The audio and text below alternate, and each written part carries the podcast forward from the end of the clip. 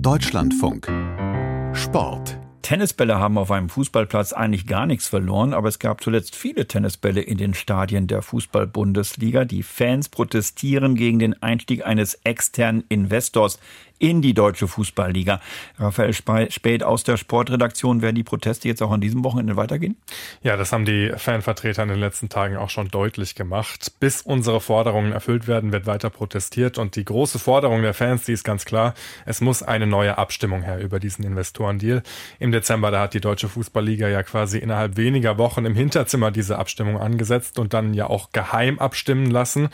Und die Forderung der Fans, die ist jetzt eben, das Ganze muss transparent geschehen, unter Einhaltung der geltenden Regeln. Das fordern inzwischen übrigens nicht nur die Fans, sondern auch erste Vereine, wie zum Beispiel der erste FC Köln, äh, die, die betonen, für so eine weitreichende Entscheidung wie einen Investorendeal, da braucht es einen unstrittigen Beschluss. Und das ist durch so eine kontroverse Abstimmung nicht gewährleistet.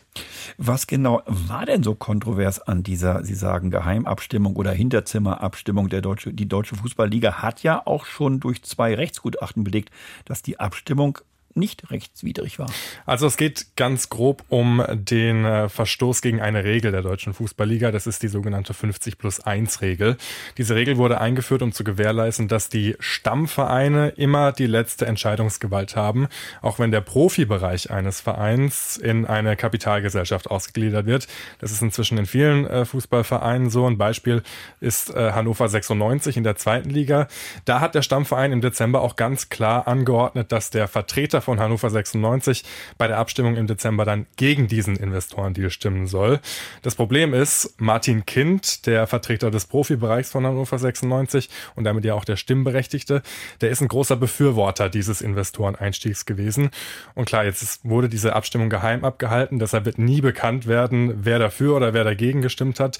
Aber der Deal, der ist auf die Stimmung genau durchgegangen und alle Vereine, die dagegen gestimmt haben, die haben ihr Abstimmungsverhalten auch schon öffentlich äh, gemacht.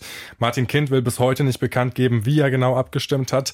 Hätte er für diesen Deal gestimmt, obwohl der Stammverein ihn ja angeordnet hat, gegen diesen Deal zu stimmen, dann wäre das ein klarer Verstoß gegen diese 50 plus 1 Regel. Das lässt sich zwar jetzt nicht nachvollziehen, aber die Fans sagen, alleine durch diesen dubiosen Umstände ist es eigentlich unumgänglich, dass jetzt äh, neu abgestimmt wird und deshalb werden diese Proteste jetzt auch weiter fortgesetzt.